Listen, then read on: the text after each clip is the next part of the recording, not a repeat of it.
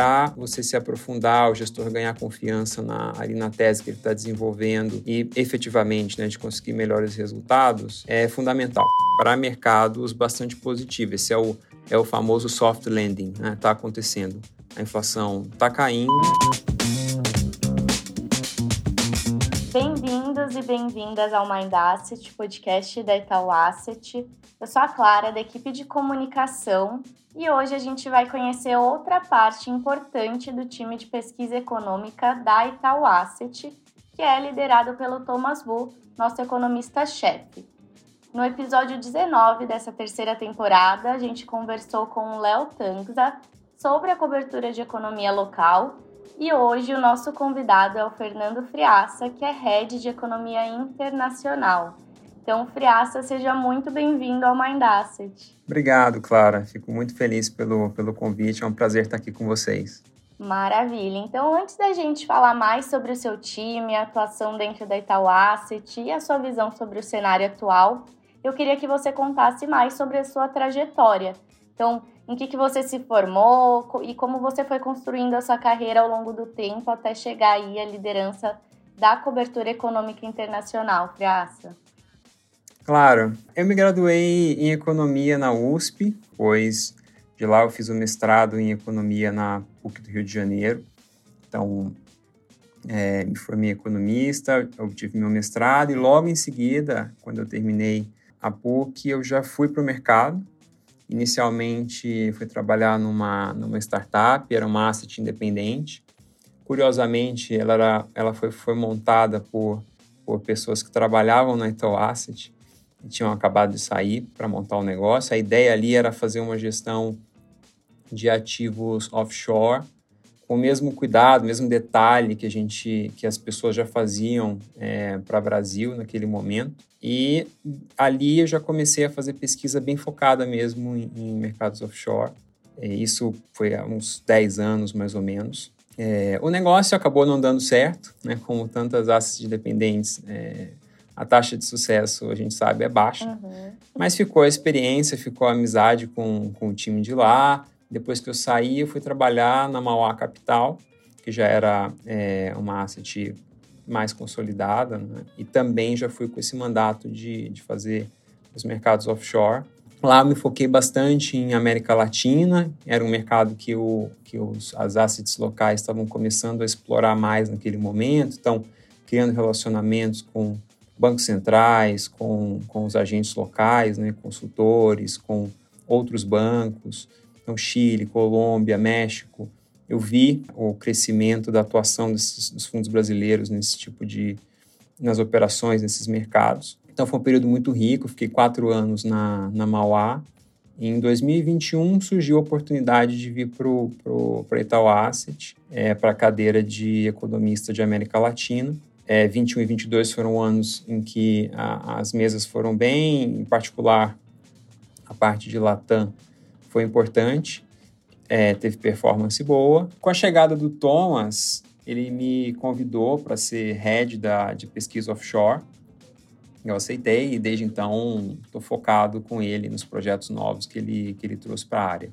Legal, legal, Fias. Então, Agora entendendo um pouco mais da divisão do time, né? Falando da sua atuação como head de economia internacional, como vocês se dividem aí dentro? Quantos países vocês olham? É por região, não é? Como é que funciona aqui? A cobertura principal é focada em Estados Unidos, é, América Latina, excluindo Brasil, então México, Chile, Colômbia, Argentina, Peru zona do euro e Reino Unido, aí como Europa desenvolvida, China, outros emergentes, a gente olha para a Europa emergente, Polônia, Hungria, é, República Tcheca, África do Sul e também Austrália, Nova Zelândia. Então, a cobertura é ampla, a gente chega aí no universo de mais ou menos 15 países, às vezes a gente, eu digo mais ou menos 15, porque às vezes a gente tem demandas mais pontuais para alguns específicos, em que a gente intensifica ali o, o foco, mas que eh, não estão, eu diria, numa cobertura é, core, né, principal que a gente tem. Então, às vezes vamos olhar um, um case na Tailândia, alguma coisa em Singapura, alguma coisa em países em que as demandas costumam ser mais pontuais, Israel, então tudo isso aparece. Temos também cobertura de commodities, a gente olha aí para as principais commodities que afetam o, os, os, os, nossos mercados e também para a cobertura para a gestão específica de commodities. E a gente tenta organizar isso com, com alguma sobreposição, então normalmente tem dois analistas, pelo menos, olhando para esses temas todos, para que quando às vezes tem alguém viajando, tem alguém de férias, é, haja, a gente consiga manter ali o nível de cobertura num, num, num padrão mais ou menos constante. Certo, e é muita coisa mesmo, entre aspas. Diversos países e eu imagino que a quantidade de dados seja enorme também. Então, a minha próxima pergunta vai justamente nessa linha. Eu sei que vocês também têm uma equipe de Data Science, então queria saber um pouquinho mais dessa relação, como é que eles te ajudam no dia a dia. É, a ajuda deles é fundamental. A gente, o economista hoje em dia precisa também ser um cientista de dados. É um skill que é muito valorizado no, no mercado e não é à toa. Ele tem que ser muito produtivo para poder, em particular o economista que cobre mercados offshore, né, que a gente tem que olhar para várias dimensões dentro de cada um desses países. Então é importante que a gente consiga, é, com pouco esforço, gerar um material de, de qualidade para que a gente tenha ali uma discussão inicial já boa e aí a gente consiga aprofundar né, nos temas que, o, que os gestores tiverem mais interesse. Então o time de dados ele está ali por trás, ajudando a gente a gerar as estatísticas mais relevantes e aí libera tempo do, do da nossa equipe para fazer a parte mais qualitativa, ter uma informação é, é, ali viajando, conversando com, trazendo uma cor local desses lugares. A gente viaja para todos esses países, estão trazendo informações que para você se aprofundar, o gestor ganhar confiança na, ali na tese que ele está desenvolvendo e efetivamente né, de conseguir melhores resultados, é fundamental. A gente acha, a gente acha fundamental. Sim, com certeza. E aí a minha próxima pergunta vai justamente nessa linha, né? Como é que funciona a dinâmica do dia a dia e a interação com as mesas de gestão? A estrutura do multimesas traz desafios para a área econômica, né? para pesquisa macro, que normalmente você não tem numa, numa asset independente. A gente precisa é, atender simultaneamente ali, diversas demandas que, que aparecem e, ao mesmo tempo, tentar nutrir a relação, ali, a proximidade com, com vários gestores é, ao mesmo tempo. Né? Então, são... E essa proximidade, ela é chave no, no, no business, no, no buy-side. Para fazer essas duas coisas bem, a gente precisa ter essa, esse, essa produtividade que eu, que eu disse na, na pergunta anterior. Então, a gente tem que conseguir produzir muito conteúdo com agilidade e ter uma sensibilidade legal, assim, do quais são os pontos mais importantes para levar para discussão com, com eles. E sendo é, é, produtivos desse lado, a gente consegue ter um pouco de mais de tempo para poder nos aproximarmos ali e fazer uma discussão franca com as mesas no, no dia a dia, ter pelo menos algum momento ali do dia para conseguir falar com eles de uma forma mais aplicada ali nas teses que eles estão desenvolvendo. A gente, além da automação, a gente faz muita coisa assíncrona, a gente usa muito é, áudios, vídeos, para que a gente consiga produzir o conteúdo no momento que seja conveniente para a gente e o gestor consegue consumir o conteúdo no momento que seja conveniente para ele, é, em vez de colocar todo mundo no mesmo horário, numa mesma sala e fazer ali a, a uma reunião que muitas vezes é, atende um, mas não atende o outro. E aí a gente consegue, dessa forma, ter pelo menos um ponto de partida para discussão, que depois cada gestor vai moldando da forma que eles, que eles querem. Então, mas esse tipo de estratégia é o que a gente está tentando implementar, não tem gabarito, essa relação é complexa e o importante é que a estrutura está é, tá crescendo, está amadurecendo e a gente tem conseguido atender é, bem aí a demanda das mesas. Legal, nossa. essa parte é fundamental, a parte de otimizar os processos para todo mundo, né? Agora, Frias, eu queria pular para uma segunda etapa do nosso papo e falar um pouco mais sobre cenário. Então, acho que uma das principais dúvidas do mercado atualmente gira em torno dos próximos passos do Fed, do Banco Central Americano, e eu queria saber qual a sua visão sobre o fim desse aperto monetário. É, os dados de atividade, quando a gente olha, eles continuam resilientes, tem uma discussão ali sobre a melhora da inflação. Então, o que, que vocês estão traçando à frente?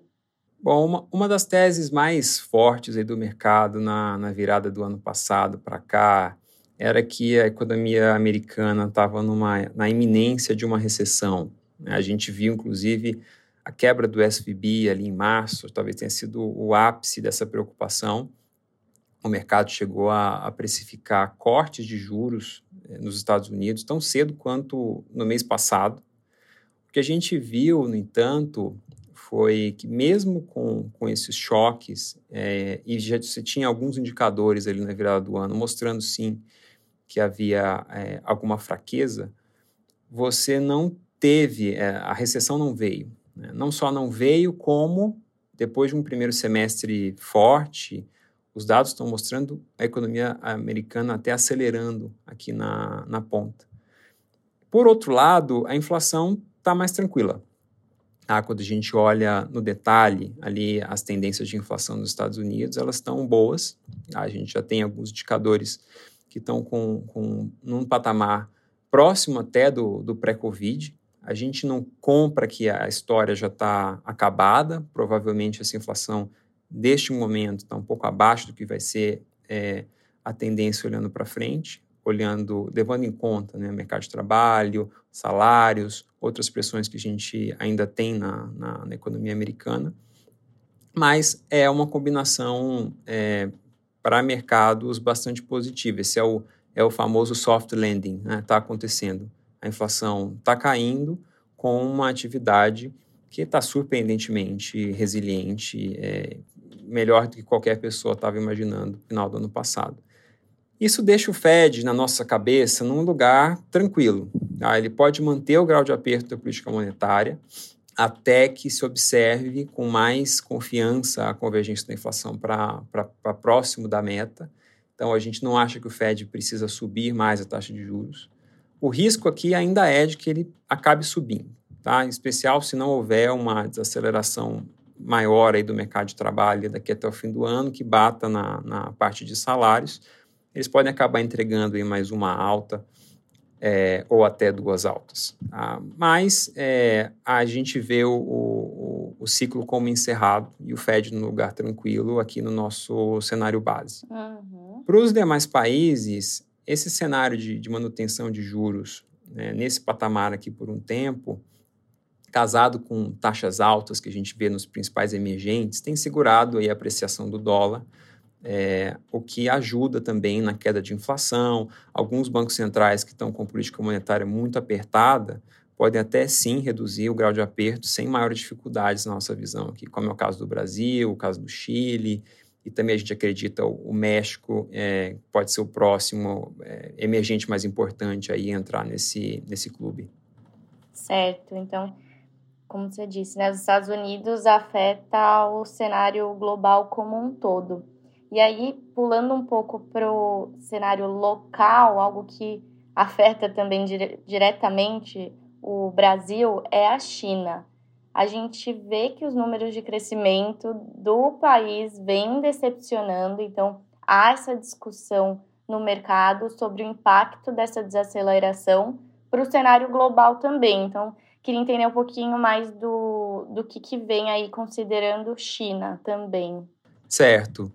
Sobre a China, para entender bem o que está acontecendo lá, a gente precisa é, entender a figura do Xi Jinping, né, o presidente chinês. Ele concentra muito poder, mais do que é, presidentes anteriores. É, é, prova é provável que ele governe o país ainda por muitos anos.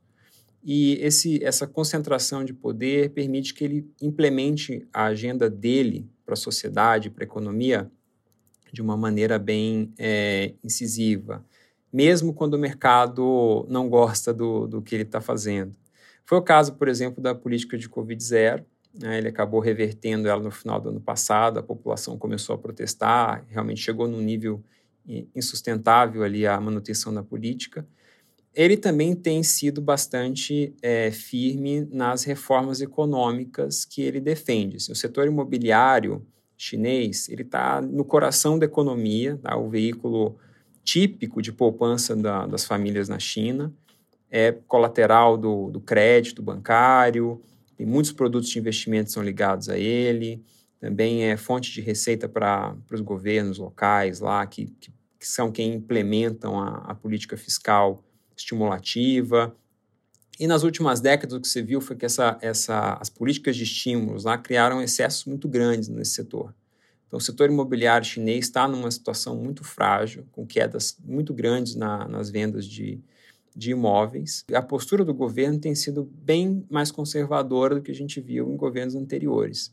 Então, sem grandes estímulos adicionais, sem é, políticas que exacerbem essa, esses excessos, que é uma visão coerente com uma China mais equilibrada no longo prazo, né, em que esses, esses desequilíbrios ficam menores e, a, e o crescimento fica mais sustentado. No entanto, o dano para a economia pode ser maior do que eles estavam calculando. Hoje a gente está vendo indícios de deflação, demanda doméstica está muito fraca, demanda externa está também fraca, é, tem fragilidade alguns parceiros comerciais importantes, como no caso da Europa, e também tem questões geopolíticas né, ligadas ao nearshoring, friendshoring, esse, essa relação bilateral com os Estados Unidos, que também está ali no centro do, do, das questões né, que o Xi Jinping está tá enfrentando. Então, a China corre sim o risco de passar por um período aí de recessão mais grave, né? a economia pode levar anos para se recuperar é, do que está acontecendo agora. Eles estão cientes disso, o, o governo está ciente disso e, e, os analistas assumem, e nós também, né, que algum estímulo maior vai ser feito à frente. No entanto, nada nos moldes de 2009, 2016, anos em que eles é, foram muito agressivos na, nas políticas contracíclicas de, de curto prazo com, o fiscal e esses estímulos para o setor de setor imobiliário.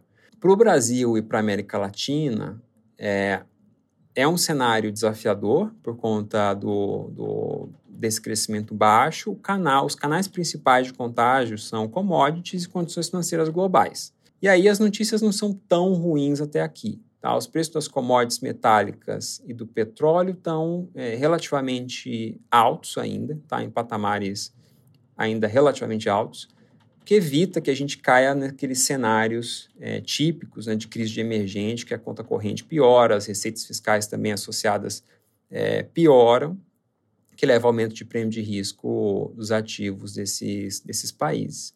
Agrícolas estão um pouco mais fracas, sim, esse ano, pega, sim, no, no Brasil, mas mesmo assim o que a gente vê é um dólar relativamente contido. Esse é o termômetro, né? esse é o canal, é, é o termômetro principal de, de de percepção de risco do mercado em relação a esses temas, e até agora é, parece calmo. Né? As bolsas globais também estão num, num, num patamar é, relativamente sustentado, então isso está trazendo calma aí para a maioria dos ativos emergentes. No caso do Brasil, acho que também não, não deixa de ser o caso. Mas a gente não pode também é, cometer imprudências nesse tipo de ambiente. A gente tem que entender que é, por exemplo, esse diferencial de juros que a gente construiu, essa taxa de, real de juros que a gente pratica no país hoje, é um fator importante também nessa estabilidade. A gente tem que fazer o nosso dever de casa nesse sentido. Maravilha, Friaça. Acho que a gente conseguiu cobrir aqui é, Estados Unidos, Brasil, China, América Latina também. E quando você fala, sempre me vem também essa perspectiva histórica que, que é necessária para se analisar os mercados. E aí a minha última pergunta desse episódio é justamente nessa linha, né? A gente você teria algum conselho, alguma dica de leitura para aqueles que querem se aprofundar e saber entender mais sobre a dinâmica econômica internacional com profundidade? Claro, claro. É, como os temas do momento são China e incerteza, eu trouxe três recomendações associadas. Sobre China, dois livros espetaculares que ajudam a entender o contexto geopolítico de um lado e como funciona a economia do outro. Para o contexto geopolítico, história da China, para entender as, as transformações que estão acontecendo ali dentro do partido, eu sugiro o On China, do Henry Kissinger. Então, é um, um livro que já é um clássico. Um fato curioso, tá? o Kissinger hoje ele está com 100 anos. Né? Foi secretário de Estado do Nixon, depois do, do Ford. Ele teve um papel fundamental ali na construção da relação da China com os Estados Unidos durante a Guerra Fria. Em julho, agora, ele foi recebido pessoalmente pelo Xi Jinping lá na China. Isso poucos dias depois da, da visita da Janet Yellen, a ex-presidente do Fed, secretária do Tesouro americana hoje. Ela mesma não conseguiu ter essa oportunidade de encontrar o Xi. Então, para dar um exemplo assim de quão grande é a figura dele nessa relação e fazer um pouco de propaganda aí para o livro. Né? Outro que eu acho que também é bem interessante para entender a economia chinesa, aí como funciona essa essa, esse, essa relação do Estado com as estatais, com o setor privado, a importância desse setor de, real estate, né, imobiliário, é o China's Economy, do Arthur Kruber. Arthur Kruber é conhecido aí pela é, a participação dele no, no, no, na Gavecall, que é uma consultoria importante aí de China que, que a gente acompanha ele também é um cara que tem um conhecimento muito profundo de como, como funciona a economia. Então, esses dois são os materiais de China que eu, que eu recomendaria hoje. E sobre incerteza, é, tem um livro que eu acho muito legal, do, do Mervyn King. Ele foi presidente do, do Bank of England, do Banco Central da Inglaterra, entre 2003 e 2013. Se chama Radical Uncertainty. Então, lá, ele vai debatendo é, desse ponto de vista né, de um banqueiro central, alguém que acompanha o mercado, o conceito de incerteza haitiana, que é a incerteza é, em que você precisa lidar com eventos para os quais é muito difícil atribuir probabilidades, fazer uma análise de risco convencional ali, calcular é, o, a sua exposição a determinados fatores. Né? Por exemplo, os efeitos de uma pandemia. Então, é um livro super atual, tá? acho que nesse ambiente todos nós temos que estar atentos aí para esse tipo de incerteza é, coisas que estão pela frente que é muito difícil de quantificar. A gente tem que estar pronto para ter cabeça aberta para reagir a elas. Maravilha, maravilha. Adorei as dicas. Já estão aqui na minha lista também, Priaça.